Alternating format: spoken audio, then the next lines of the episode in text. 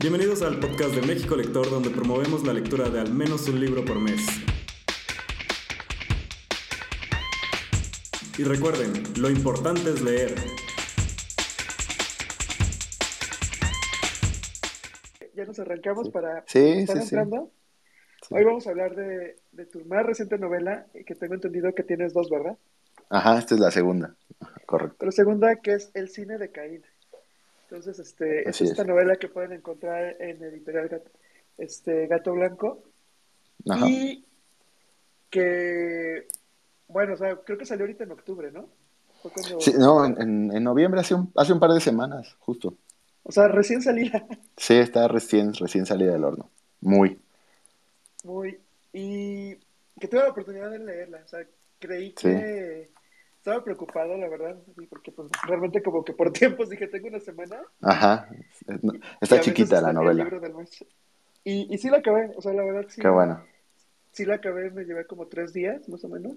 Sí. Y, y pues la verdad sí fue una grata sorpresa porque mm, siento yo, bueno, no, no conozco muy bien este tema del estilo de, de, de este estilo y que es algo que me gustaría preguntarte, este estilo Sí. que le llaman la generación beat, que es este, como estas historias como de carretera que mezclan como música, que mezclan este, que a veces se siente como que estás leyendo como una película. No sé si, Ah. si tiene algo de inspiración en, en esta parte de este estilo de, de escribir o, este, o, o cómo surge el cine de calle. Sí, sí, sí. De hecho, no solo surge, o no solo es un propósito de la novela, sino que se ve reflejado en toda la editorial. Yo, antes de ser lector, antes de volverme lector, fui cinéfilo, ¿no? La verdad es que me volví lector incluso bastante grande. Nunca, nunca leí los libros que dejaban en la escuela y, nada prácticamente. La- mi primera novela la leí, me acuerdo, cuando entré a la universidad, entonces ya estaba bastante grandecito, ¿no? Eh, obviamente a partir de ahí pues, ya me hice muy lector, pero en lo que sí muy, fui muy precoz fue el, en el cine. Eh, incluso estudié cine, entonces es una de mis grandes pasiones y creo que esa educación más en imágenes se ve reflejada, pues creo que en todo lo que hago y te digo como editor, porque todos nuestros libros tienen estas características gráficas de ilustración y como escritor también, ¿no? Me llama mucho la atención eh, las imágenes eh, creadas a partir de, la narrativa, ¿no? Por eso, precisamente, y bien lo dices, la generación beat es, importante en las influencias que he tenido, este, y prácticamente todo lo que está antes y después en la literatura gringa, ¿no? Que son como súper buenos los gringos para hacer eh, eh, imágenes a través de, de, cualquier medio narrativo, ¿no? Eh, creo que por ahí sí, sí está, está ahí inmerso esa parte de, de- de imágenes, de cine. Soy muy cinéfilo, me, me fascina el cine. Y cuando me ha pasado en las dos novelas que he escrito, ¿no? Que las imagino tal cual como si estuvieran por rodarse, ¿no? O sea, eh, como si estuviera para, para, para hacer un storyboard casi, casi, ¿no? Y por eso se suman las ilustraciones, ¿no? No solo en las mías, sino en todos los libros de la editorial. Buenísimo, porque justo eso es lo que sentí cuando, cuando lo inicié. De hecho, hasta luego, luego hice una nota porque creo que el primer capítulo donde abre, te sientes como en esta parte, como estos videojuegos donde no sabes qué pasó, como que estás despertando de un sueño. Ajá, ajá. Y empiezas como en este descubrimiento de qué estoy viendo en la casa, este, como inicio del videojuego que estás como dando vueltas en un cuarto y viendo qué es lo que sucedió. Sí. Y, y pues así arranca, o sea, la verdad sí es un arranque fuerte y aparte algo que, que me pasó mucho que igual y para los que nos están escuchando les recomiendo es que pues tiene como esta mezcla que, que es entre, entre la violencia que, que sucede de los personajes, Ajá. pero también tiene la parte que es lo que te va como atrapando de ir descubriendo qué hay detrás de cada personaje, de ir descubriendo Ujú. como, como lo que los lleva a ser quienes son. Entonces, este, pues a veces, digo, a mí, eh, digo, a veces yo leo mucho cuento, novela y, y a veces sí me cuesta como trabajo cuando son un- unos libros algo violentos, Pero lo que me hizo como continuar era de también escenas que yo decía, no, ya, así como que ya decía, ya, ya poco con esto, pero, pero lo que me hacía continuar era estar encontrando estas motivaciones en los personajes. Claro, claro, claro. Entonces, Sí. cre- creo que para los que nos están escuchando, esta es la sorpresa que creo que pueden encontrar en el cine de Caín. Y, y pues es este desarrollo, no sé. ¿Tú, tú cómo lo Sí. has visto? No, sí, totalmente de acuerdo. Me gusta mucho la lectura que le haces porque es una novela de violencia, ¿no? La violencia está prácticamente impregnada en no solo en todo lo que pasa, sino en cómo está dicho, ¿no? Por eso traté de hacer un tono extremadamente agresivo, ¿no? Prácticamente no hay ninguna página donde no haya una grosería. Eh, el tono y la forma en la que hablan los personajes es muy, muy agresivo. Eh, también las ilustraciones, esta portada, ¿no? De un perro que parece que nos está a punto de atacar, ¿no? Entonces las ilustraciones, el lenguaje, la historia es violenta, es agresiva, pero yo creo que es muy importante cuando, cuando este tipo de obras provocativas, con imágenes violentas, duras, eh, eh, eh, que producen obviamente desde el asco hasta el estremecimiento, deben ir acompañadas de, ese hilito que bien mencionas, de, esos guiños que nos recuerden que estamos en una ficción, ¿no? hace poco vi una película que se llama Speak No Evil, no recuerdo el nombre del director, un director sueco, eh, y bueno, es una película de terror, eh, bastante con una cinematografía bastante interesante, pero al final de la película, y sin hacer spoiler, porque pues creo que uno se lo va, eh, desde el principio lo, lo, va intuyendo, hay unas escenas extremadamente violentas, ¿no? Entonces me, dejó un poco pensando sobre qué acabo de ver, o sea, como que qué mierdas acabo de ver, ¿no? Y llegué a la conclusión de que en esa, se me hizo como gratis esa violencia, porque no, hay, no, no encontré como quizá el por qué. Y sí, son escenas violentas hasta el extremo. Y también me quedé pensando qué fácil es para cualquier persona eh, pensar en lo más violento que se nos puede venir a la cabeza, ¿no? En lo más gore. No tiene tanto mérito, ¿no? O sea, uno podría pensar eh, en tres segundos en la escena más eh, enfermiza, violenta, y, e imaginársela, ¿no? Entonces creo que no hay tanto mérito en eso. Y para que esas escenas de violencia, para que esas escenas de extrema eh, eh, eh, sangre y extremo, en este caso en el crimen que está, que está impregnada la novela, tengan un porqué, es precisamente ese hilo que nos recuerden que estamos en una ficción. Y ese hilo que nos recuerda que estamos en una ficción es la psicología de los personajes, es el motivo que tienen por hacer y actuar como lo hacen, regresando a esta película de Speak No Evil, nunca supe por qué los personajes actuaban de esta manera y eso me dejó como muy incompleto, ¿no? Entonces, precisamente la construcción de la novela es esa, entender por qué eh, la novela trata de un fratricidio, ¿no? lo dice en el mismo título, son un par de hermanos y uno mata al otro, no es spoiler, está en el mismo título, eh, y por qué lo matan, ¿no? Y por qué eh, eso, por qué este ambiente en general que lo rodea en un pueblo marginal y, consumado por, por la violencia, por el narco, por el crimen, eh, por qué sucede, ¿no? Entonces eso era lo que me llamaba la atención. Vuelvo al cine y, aquí hago muestra de que lo que te decía no es mentira, de que mis referencias casi todas son cinematográficas, de, Funny Games, ¿no? Una película de Michael Haneke, eh, donde pues, unos chavos asaltan a una familia, igual es una película hiperviolenta, ¿no? Pero en, un momento, en varios momentos de la película, uno de los asesinos, de los asaltantes, juega con el personaje, con, con el espectador. En algún momento voltea la cámara y guiña un ojo, en una parte de la mitad de la película agarra un control, le pone pausa a la película y se voltea a hablar con el público y le dicen, ¿qué hacemos? ¿Los matamos o no los matamos? ¿no? Entonces, creo que Haneke lo que hizo en esa película fue recordarnos que estamos viendo una película de ficción, ¿no?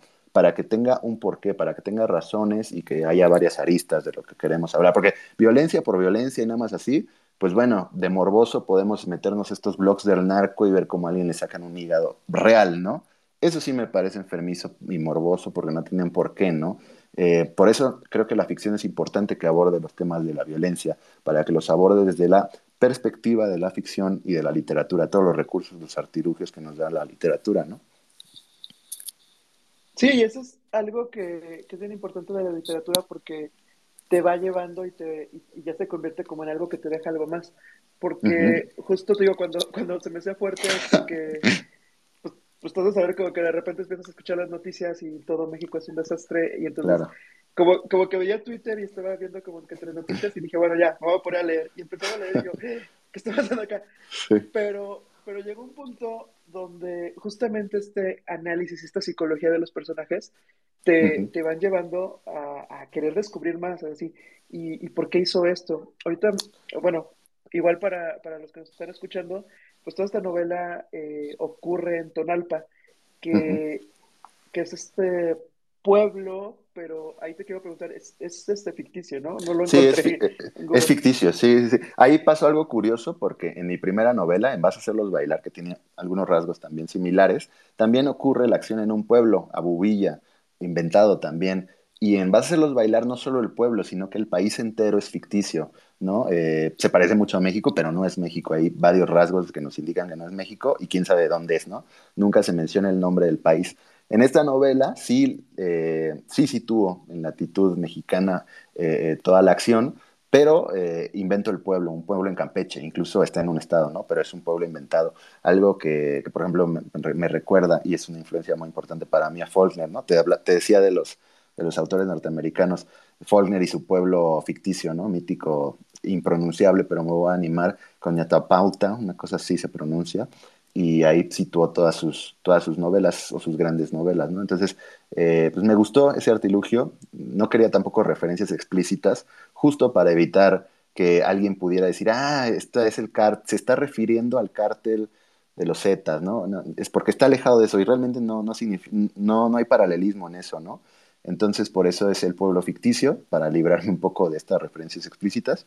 Pero pues sí está en Campeche, que más lo citó en Campeche porque podría estar en cualquier lugar de México, porque necesitaba en la logística de la historia que, bueno, e, en este pueblo cabe resaltar que hay un, una familia que lleva décadas eh, reinando el pueblo con un, con un negocio bastante eh, enriquecedor para ellos y de poder, que es el tráfico de ganado, ¿no? Entonces, para la logística de la historia yo necesitaba situarme ahí porque esto sí es real, ahí es donde se trafica el ganado, con la frontera de, Guatemala, ¿no? Eh, y Campeche es, una parte de la, frontera, y ahí, sobre todo entre ríos, es donde pasa este tráfico de ganado, entonces necesitaba situarlo ahí para que la, para que la historia tuviera sentido, ¿no? Buenísimo, y de hecho, ahorita que dices que este pueblo podría estar en cualquier lugar, creo que también, o sea, yo también yo lo vi que está al sur, ya como más después de la mitad de la novela, pero, pero sí lo sientes como muy familiar de que podría ser la violencia del norte, la violencia del centro de México. O sea, ya hay muchísimas cosas que, que, tú como que ya las hemos normalizado, las sientes que, que, están más cerca y que ya no es como algo ajeno de, del mismo país. Sí, sí. Entonces, este, ocurre eso. Sí, y, y, la verdad es que la realidad supera la ficción eh, y muchas veces nos, nos, está diciendo, nos está recordando la misma realidad de esto, ¿no? Justo el día que la publiqué, eh, surgió un video que no sé si lo recuerden, se hizo bastante viral, de, de que uno, er, me parece que era en Veracruz, donde un, grabaron que un perro llevaba la cabeza de, un hombre, ¿no? Eh, cercenada. Entonces, bueno, dije, qué loco que yo acabo de hacer una novela donde trato de retratar a la exageración, hasta ahora sí hasta donde me dé eh, mi imaginación en los extremos de la violencia, un, México, y qué, qué, loco que lo que sucede parece que lo rebasó, ¿no? Inmediatamente el mismo día que se publicó. Eh, pero bueno, eh, más allá de que la novela trate de mandar un mensaje de cómo es la situación real en el país, las, intenciones son más profanas quizá y es nada más que contar una historia que esté interesante, ¿no? que esté, esté entretenida para el lector. Creo que no, tampoco lo hice con mi anterior novela, que es una novela más política, porque me lo llegaron a preguntar, que si yo quería retratar cierta política y la verdad que no, ¿no? Eh, estoy, no sé, no sé quién debería ser yo para, para hacer un mensaje idealista, peor moral, eh, ni mucho menos, creo que te digo, es algo mucho más sencillo y es tal cual contar una historia haciéndose de, de, de recursos literarios, ¿no? Y justo en, esta parte, pues, ese es el valor que tiene la novela de, conocer la historia de esta familia. Porque, como dices, o sea, es la familia que en el título viene, pues, esto del cine de Caín y pues... Ajá. También es, otra cosa que, me salté y que entendí como hasta el final y yo, ¡ay! Eso no es que ese Caín. Claro, claro. Pero, pero es que el título está, tiene, tiene ese truco porque al final el título de, del cine de Caín, pues tiene, tiene importancia tanto Caín, tanto como el cine, y que es algo que vas descubriendo en la novela, que entonces sí, los que estén escuchando ahorita, cuando la lean, pues van, van a ir conectando. Inclusive, por ejemplo, me regresé a la portada, porque la portada del libro, el que aparezca este, un perro negro que, que, está dividido en partes y que, y que tiene los nombres que ahorita les voy a leer, que por ejemplo, Baltasar, que, que, es uno de los personajes principales de los hermanos, Rodrigo, que es el papá, Alda, que es este, si no me recuerdo, el primo, Pilar, la eh, mamá. Sí. Este, Tecolote, la tía Carmen. ajá, la tía Carmen. Entonces, todos estos personajes que ven en la portada, quienes, quienes ahorita googlean o, bueno han visto por aquí, de el cine de Caín, esta, esta ilustración este, es muy, muy importante, digamos, como estos mapas que puedes tener en, una novela para, ir recordando nombres y recordando como el valor y, lo que vas descubriendo de cada uno a lo largo de la novela. Sí, sí, sí, sí, tiene, la verdad es que la, y no solo la portada, sino que en su interior también, porque la novela está ilustrada por Abraham Chacón, que es un crack brutal, además chistoso porque él es arquitecto, yo también estudié arquitectura, entonces, bueno, él sí ejerce, yo ya no, pero pues ahí tratamos como de, somos al final dos arquitectos haciendo un libro, ¿no? Entonces está interesante y, se rifó un póster que está en la edición, eh, que es como una especie de res, es un corte arquitectónico realmente, donde vemos una res, porque bueno, la figura de las reses, y la figura no solo de las reses, sino de lo animal, en toda la novela es algo muy importante.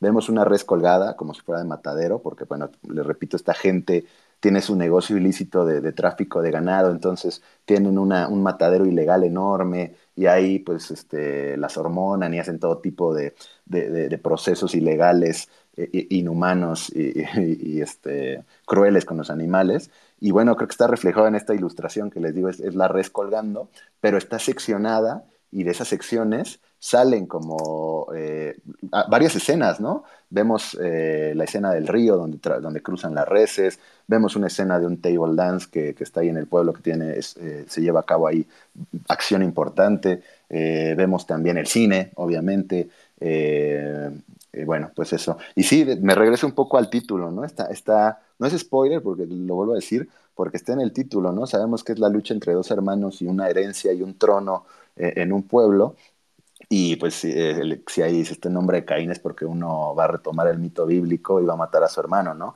Incluso tan a la par que el mayor es el que mata al menor, ¿no? Eh, y, pues sí, ¿no? Es, esa, esa parte eh, en cuestión de, de, lo que va, ¿no? El primer capítulo incluso empieza así, ¿no? Eh, Baltasar despierta en un lugar que no sabe dónde está, parece que, que, que, se fue juerga, ¿no? Y está todo drogado y todo, todo, todo alcoholizado y se encuentra una cocina donde hay un perro destazado, ¿no? Empieza a recordar y al final del primer capítulo se da cuenta que él mismo destazó al perro y se lo comió, ¿no? O se comió partes ahí como pudo, ¿no? De lo drogado y de lo ya mal que está, o del infierno que está viviendo. Y, este, y bueno, pues él al final menciona este primer capítulo precisamente que, que, piensa que se está comiendo a su hermano al que mató, ¿no? Entonces, bueno, ya eh, ahí inicia la historia y arranca y lo que nos queda es enterarnos, en primera, por qué lo mató, cómo es que lo mató, y después, bueno, la segunda parte es la voz de, su hermano muerto, que nos habla desde el más allá, ¿no? Que, nos habla ya muerto y nos sigue contando la historia. Sí, justo, justo en esa parte, pues es estas novelas que se convierten como dos en uno, porque acabas una mitad y es como que se cierra el telón y sigue y entonces ya vas a encontrar otra parte vas a descubrir otra parte ya en el mundo de, los muertos, ya son otras voces, ya son otros este, cuestionamientos que tienen los personajes que están muy, muy interesantes.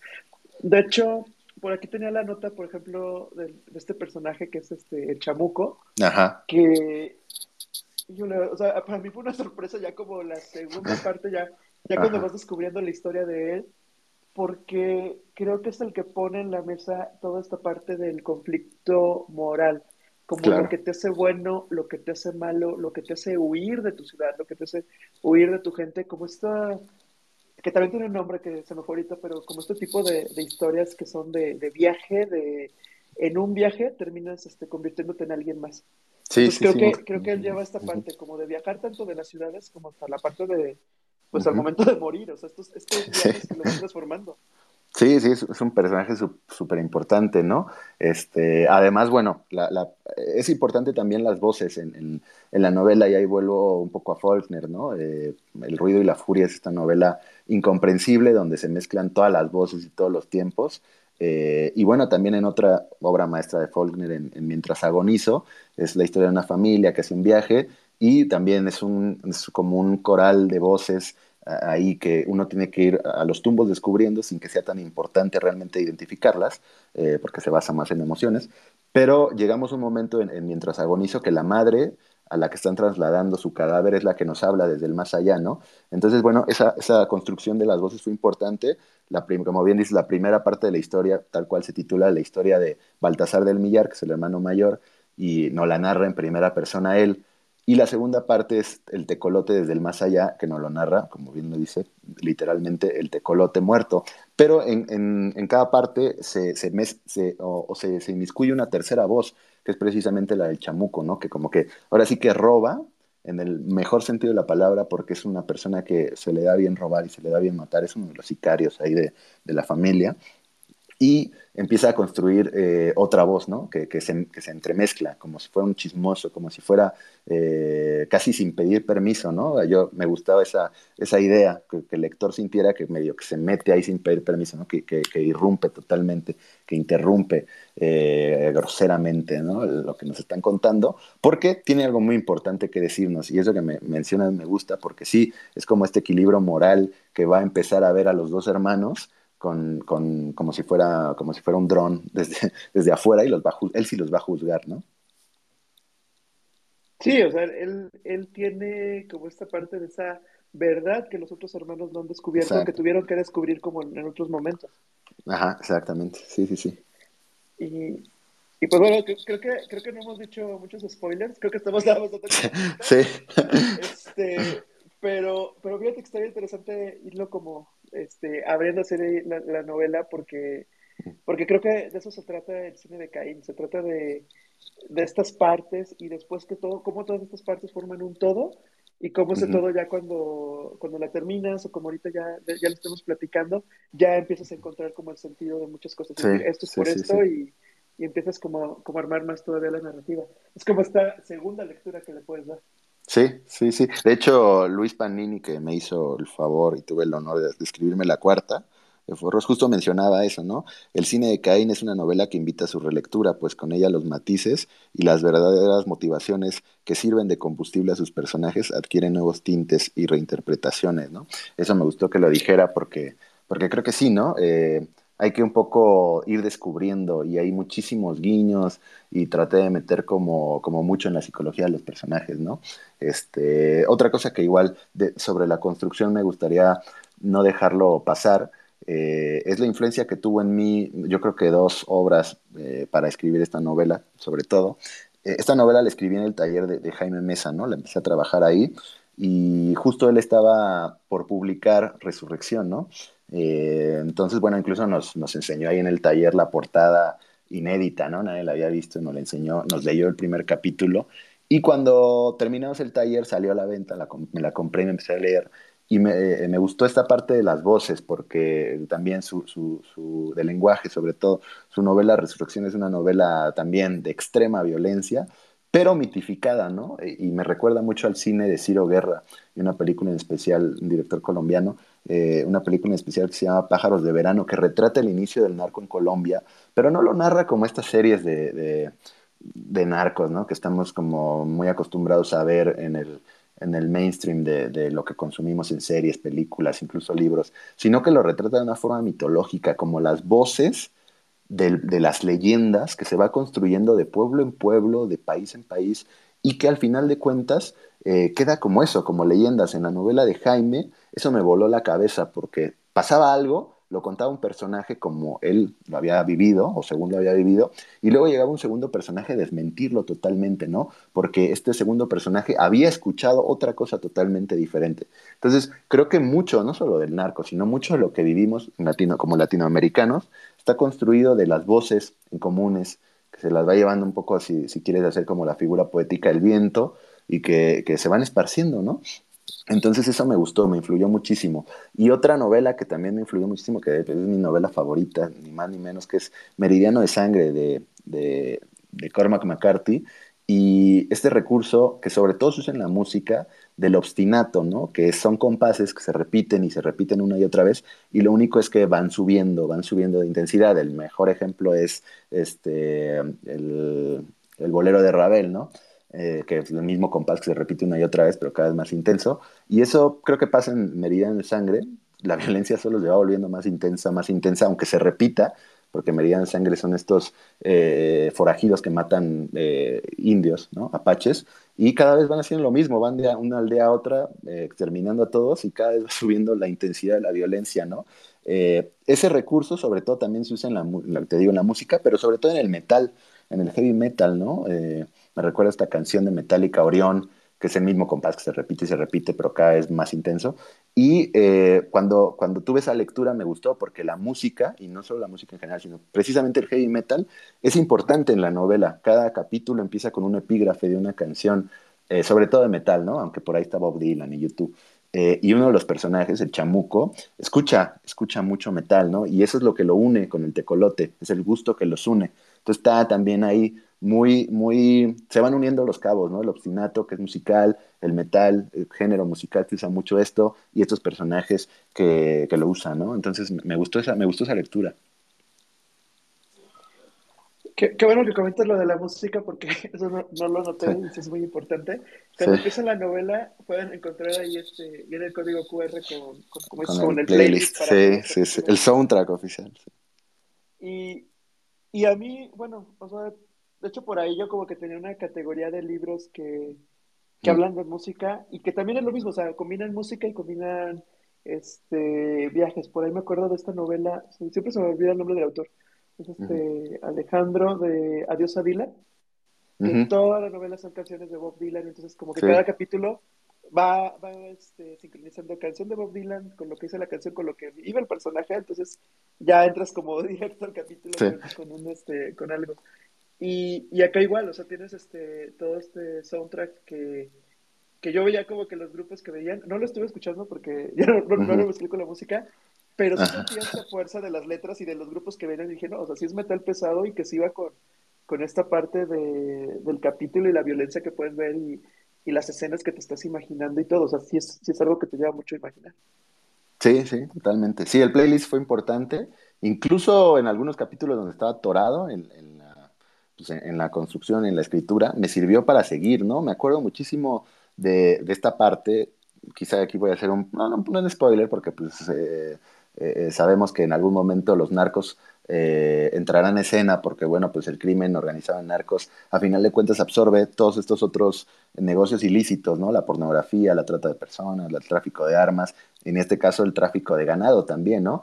Entonces, pues hay un momento donde necesitaba como contar la historia del cártel que iba a hacer es, eh, aparición en escena y lo que me terminó por un poco decantar por hasta el nombre del, del, del, del cártel fue una canción de Rage Against the Machine, ¿no? La de People of the Sun. Entonces pues, ya le puse La gente del sol, ¿no? Al, al, al, al cártel. Y, y, bueno, pues ese es el epígrafe que abre ese capítulo, ¿no? Entonces también incluso me ayudó a destrabar momentos eh, ahí en la construcción, en la creatividad.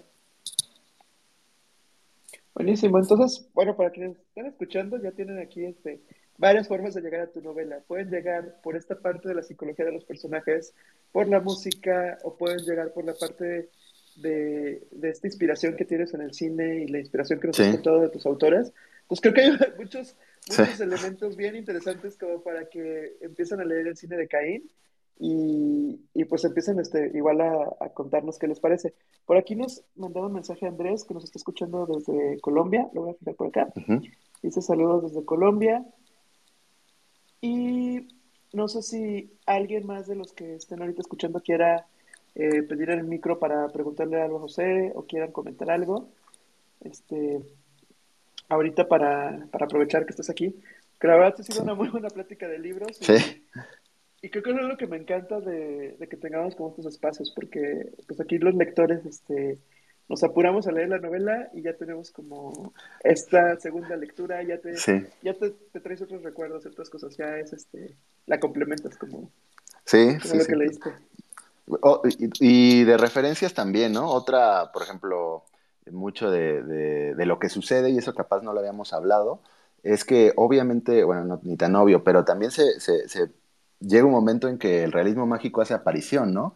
Es decir, hay un momento donde un personaje, pues, a través de un chamán, tiene una visión y ve cosas que pues no podría ver de, otra manera, ¿no? Eh, y bueno, pues sin ir más lejos, que un muerto nos siga narrando la historia y, y, que, y que el tecolote muerto no solo nos cuente la historia de una manera pasiva, ya lo leerán, eh, de pronto parece ser que también tiene el poder de participar activamente en, en, los hechos del mundo real, ¿no? Que no es más que lo que sucede con la creencia de los fantasmas, ¿no? Eh, entonces, bueno, también tiene esa parte de, de todo esto, eh, de todo esto, este pensamiento mágico, este pensamiento fuera de la realidad. Eh, en mi primera novela también lo trabajé muchísimo Y bueno, pues eh, creo que los latinoamericanos somos los que los inventores de este, de este estilo, que incluso pues muchos europeos han, conseguido, porque pues lo han logrado eh, llevar también a, su, a, sus, a sus obras, ¿no? Tanto en el cine como en la, en la literatura. Bueno, en el cine quizá solo Emir Kusturica, ¿no? Dicen que es el único que ha podido plasmar el, el, realismo mágico, ¿no? Porque en sus novelas, pues un viejito revive y cosas así, ¿no? Bien locas, y es europeo, ¿no? Eh, pero sí tiene esta parte de, de, realismo mágico muy propio de Latinoamérica. Uno también de mis, de mis influencias, pues obviamente es, es Rulfo, e incluso hay un guiño ahí importante a Rulfo, a un cuento en particular, a Talpa, eh, incluso por ahí también haciendo un juego de palabras, de ahí sale Tonalpa, ¿no? Talpa, Tonalpa. Es un cuento alucinante de Rulfo, que ya no llamas. Y, este, y bueno, pues esa es otra influencia. Y también un poco saltándome latitudes, otro escritor importante en la, construcción de este libro fue Moyan. Moyan, este escritor chino que, ganó el Nobel. Eh, Moyan escribe muchísimo sobre los animales, ¿no? Tiene casi todas sus novelas, los animales tienen un peso específico bien importante, ¿no? En La vida y la muerte me están desgastando, trata de un hombre que revive y reencarna en cerdo, en perro, en burro, y, va viviendo a través de, la visión de cada animal, ¿no? Eh, Rana es una novela que hasta en el título es un animal, y una novela clave es Boom, boom, como el boom de la carne que tuvo en, la occidentalización de China, y que, bueno, Boom, esta novela trata de, un pueblo donde, no sé si es ficticio, pero donde es tan fuerte el boom de la carne de, del occidente que llega, que llega un momento en que todos los habitantes del pueblo comen carne a todas horas, desayunan, comen, cenan carne, e incluso el protagonista tiene una relación media erótica con la carne, ¿no? De ahí, de ahí es la idea de que, bueno, pues en, eh, este pueblo, de, la novela de, de Moyan, hay un concurso de a ver quién come más carne, ¿no? Y es el que es el rey del pueblo, como los gringos en sus concursos de comer hot dogs, ¿no? Entonces, eh, de ahí la idea de que en algún momento en, el cine de Caín hay una feria y de, ahí el concurso, ¿no? El concurso de a ver quién puede comer más carne. Entonces hay una relación muy cercana con los animales. Obviamente está todo este tráfico de ganado y de cómo, cómo tratan a los animales. Eh, tampoco es, es, es casualidad que hay una dualidad entre los personajes, entre Baltasar y el tecolote, y no es casualidad que el tecolotl, porque es el nombre del personaje real es tecolotl, que es un nombre náhuatl real de persona, todos le dicen el apodo del tecolote, pero no es casualidad que tenga un nombre muy animal, ¿no? Y bueno, pues el comportamiento también animal de los personajes. Llega un momento en que uno pareciera que está leyendo a gente que está totalmente bestializada, ¿no? Que está totalmente deshumanizada y que lo único que hace es actuar impulsivamente, ¿no? Impulsivamente por comer, por, eh, por tener sexo y por este, matar, ¿no? Entonces, eh, esa relación animal entre la dualidad en cada personaje y que va construyéndose en la novela y que está también en los animales literales, como son los perros, que en el pueblo también se los comen, y las reses, y, todo este asunto, tiene un peso específico que también traté de, de explorar por ahí, ¿no? Y ahorita que comentas lo de los animales, es, es muy importante porque son estos, estas características que tienen y que se van acoplando los personajes. Y, pues eso es como que ese espíritu que, les van infundiendo pues, en la parte de la historia. Ajá, sí, sí, sí, sí, totalmente, animales. Por aquí estaba buscando como, como las citas que, que saqué de tu libro.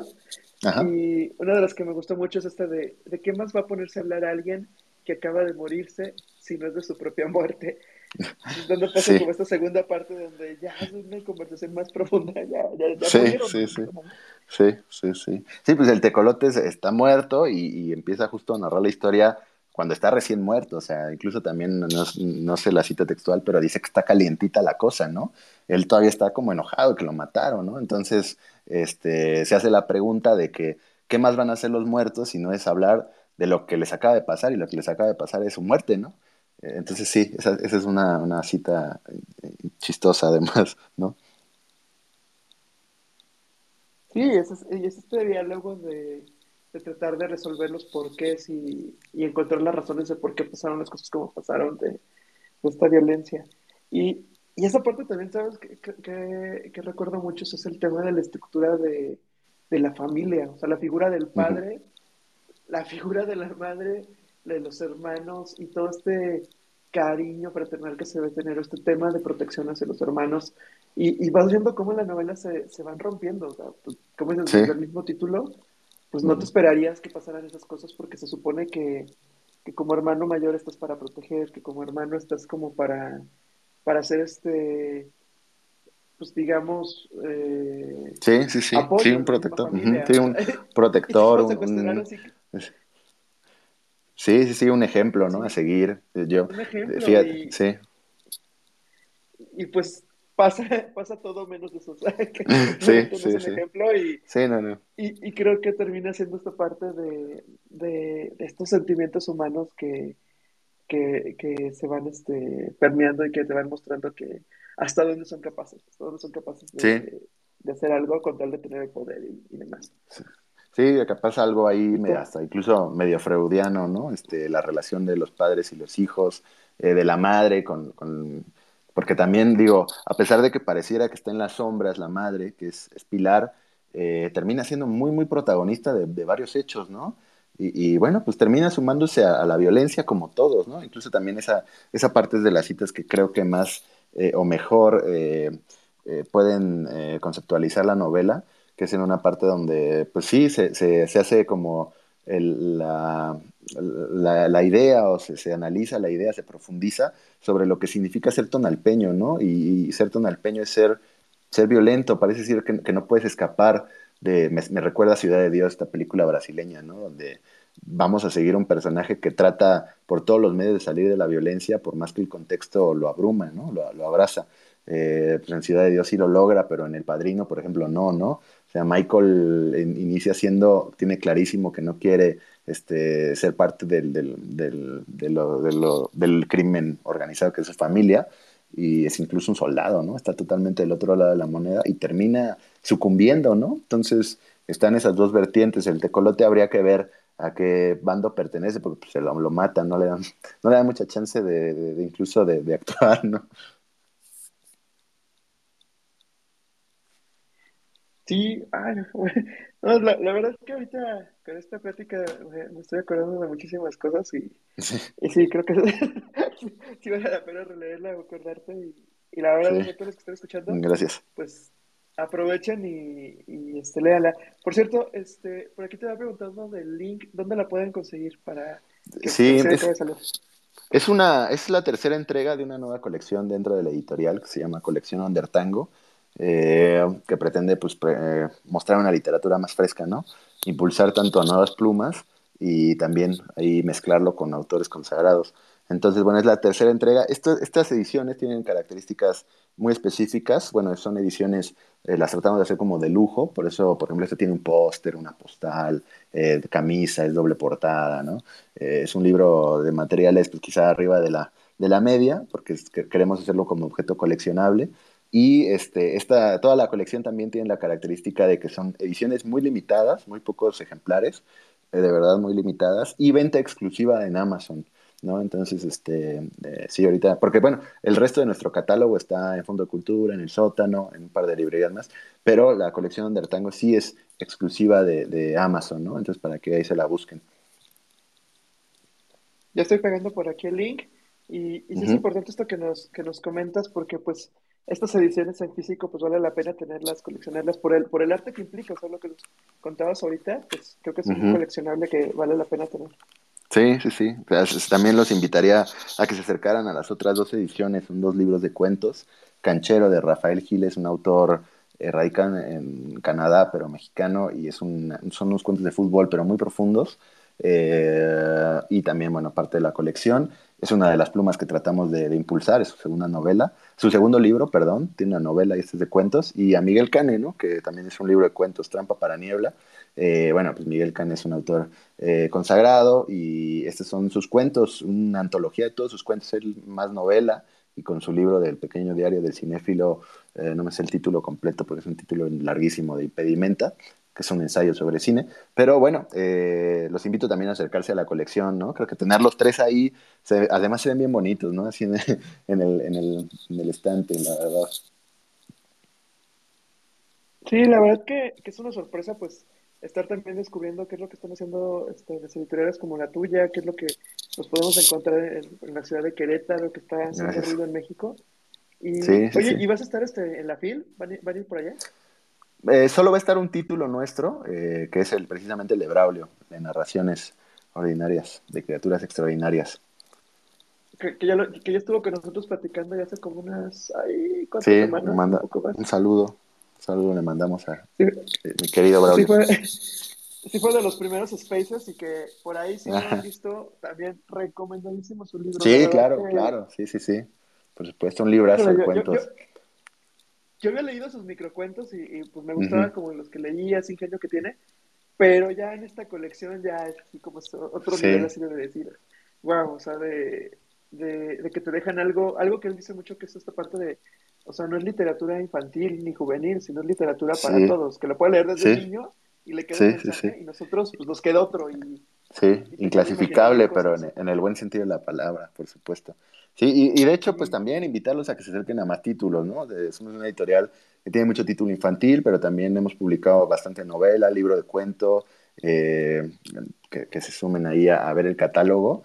Este, libros de fútbol sobre todo, ¿no? Y también tenemos casi una ramificación de fútbol, eh, tanto, tanto el fútbol desde la narrativa, como puede ser un cuento infantil, una novela, eh, o los cuentos de Rafa, por ejemplo, hasta también trabajo más periodístico, ¿no? Acabamos de publicar Juego Profundo de, Salvador González, son unas crónicas eh, de periodísticas de fútbol, o los dos libros de Rubén Guerrero también, si, si les gusta el fútbol, que se acerquen. Eh, son unas, como unas postales de jugadores, de ídolos, de goleadores, este, radiografías que combinan incluso transmedia, ¿no? Porque es ilustración, infografía y los textos, ¿no? Pero bueno, eh, ya me estoy desviando, échenle un ojo al catálogo, por supuesto. Sí, la verdad es que, que, bueno, pues, o sea, tener esta oportunidad de, platicarlo y, y, pues descubrirlo, o sea, la verdad, digo, yo cuando, cuando vi este, la editorial que, que entré a la página, y dije, ah, yo tengo el libro que compré el año pasado, este, que, ah, título, que, es de música. Sí, sí, sí, ya no más, ya no más canciones de amor. Sí, sí, sí. De, este Juan Carlos Hidalgo. Sí, y, que me acuerdo que lo... Ahí sí caí en el tema de, elegir el libro por, por la portada. Ah, que me acuerdo, no sé si me salió en Goodreads o en Amazon, que estaba ahí yo marcando libros y me salió este libro y dije, wow, qué portada. Y ya luego se trataba, y luego la sorpresa fue que está ilustrado, tiene muchísimas ilustraciones también. Sí, sí, sí. Entonces dije, no, ahí lo tengo, lo tengo guardado para las vacaciones de diciembre. Ajá, no, no lo has leído. Ah, está, está bastante bueno. No, bueno, librazo, no, una novela. Es así, muy, muy clavada en la música. Eh, pero bueno, Juan Carlos Hidalgo es un melómano inalcanzable. Y ahí está todo, ¿no? Es, es la historia de, de, una, de un músico y su creación de un nuevo álbum, ¿no? Es, es una novela súper buena.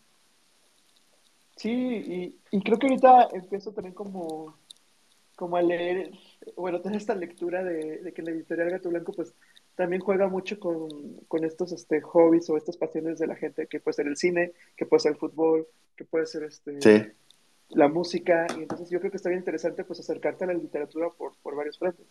Sí, sí, sí, claro, totalmente de acuerdo, sí, sí, sí.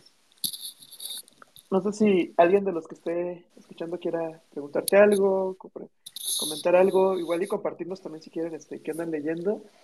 igual aprovecho para contarles que estoy leyendo el libro del mes, ahora sí con, buen tiempo, que, que, también igual es una novela que elegimos, que es este, En la Tierra somos fugazmente grandiosos, de Ocean Wong y, está bastante bueno. Lo estoy avanzando, pero lo mismo. es una novela difícil porque sí está bien crudo sí.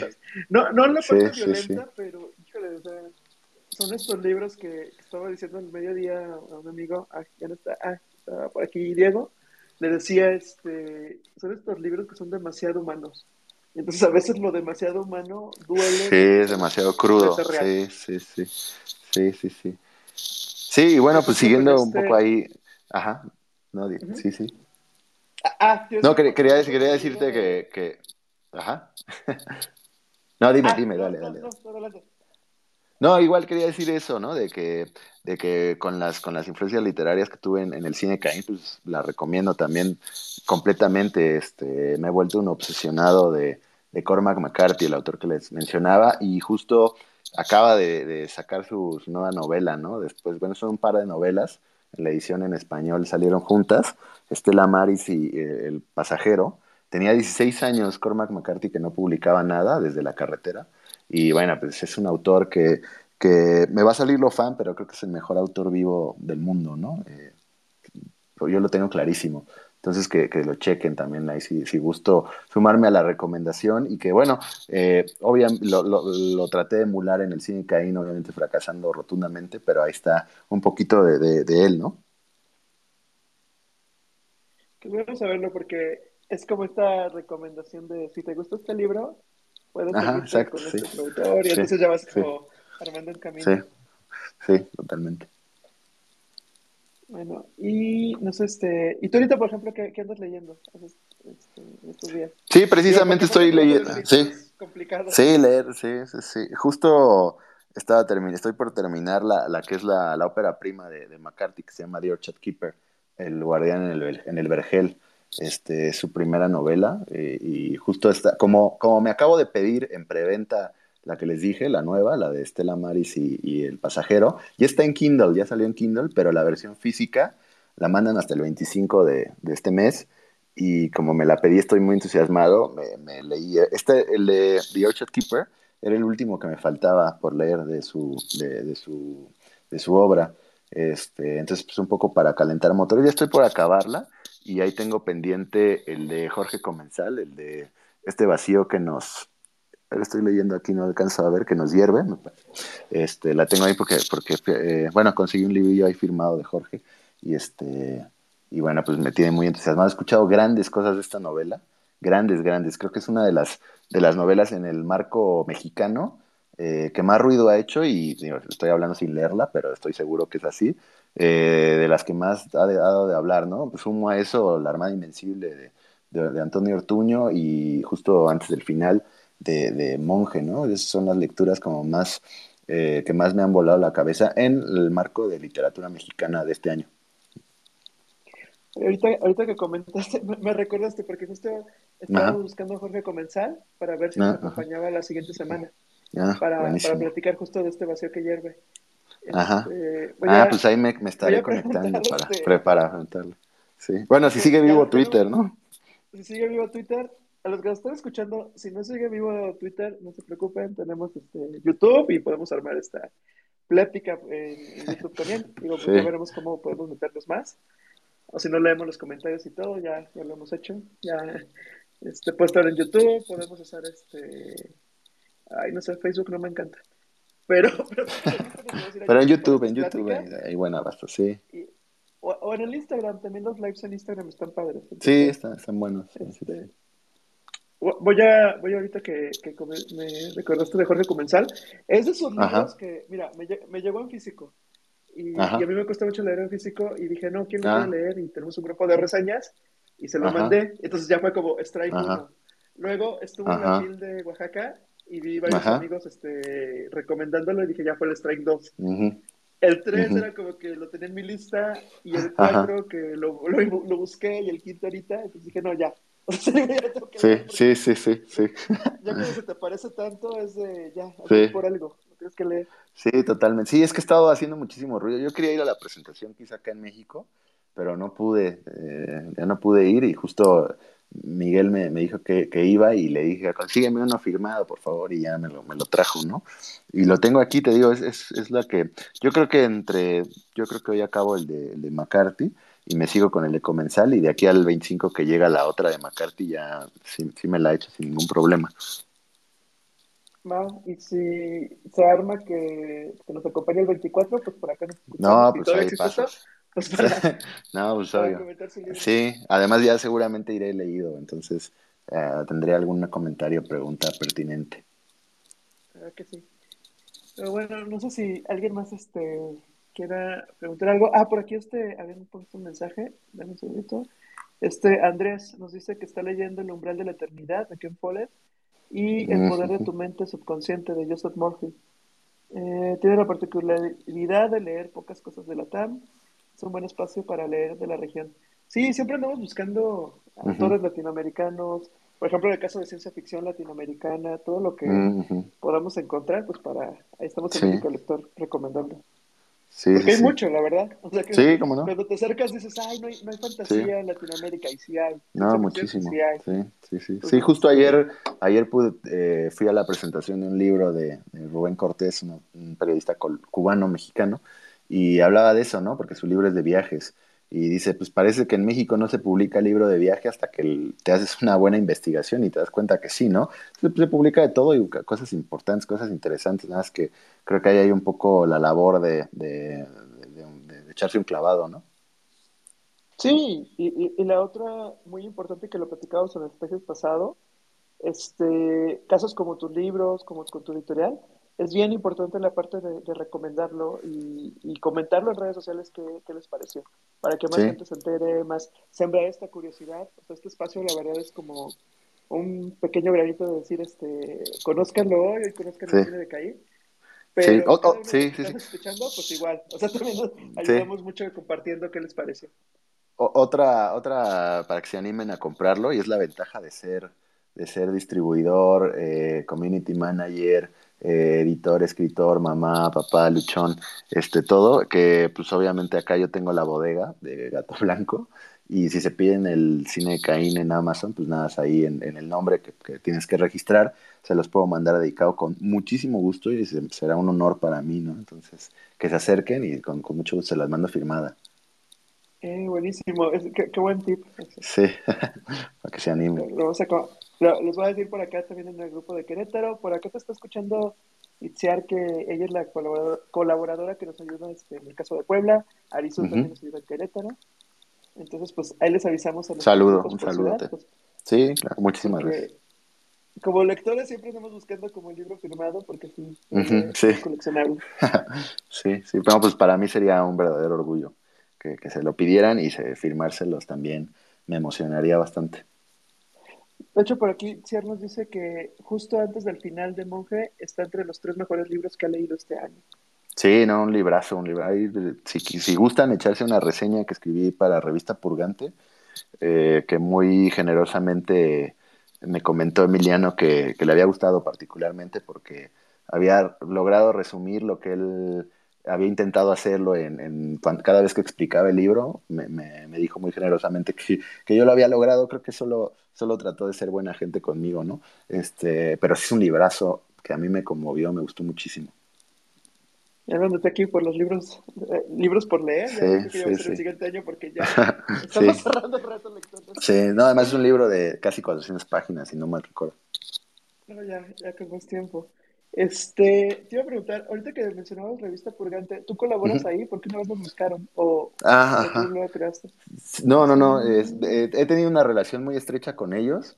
Este, eh, pues publicamos con Gato Blanco eh, un libro que es una antología de textos publicados en Purgante, Puentes, Purgante también, lo, echen un ojo, es un libro eso. Tiene entrevistas, tiene una sección de entrevistas, tiene entrevista con Fernanda Solórzano, con Antonio Ortuño, eh, con Xavier Velasco, ya es, un, eh, eh, un, gran libro. Y bueno, pues nos, nos, unió esa parte en la literatura con ellos. tengo una excelente relación con Ricardo López y con Miguel Caballero, este, grandes amigos.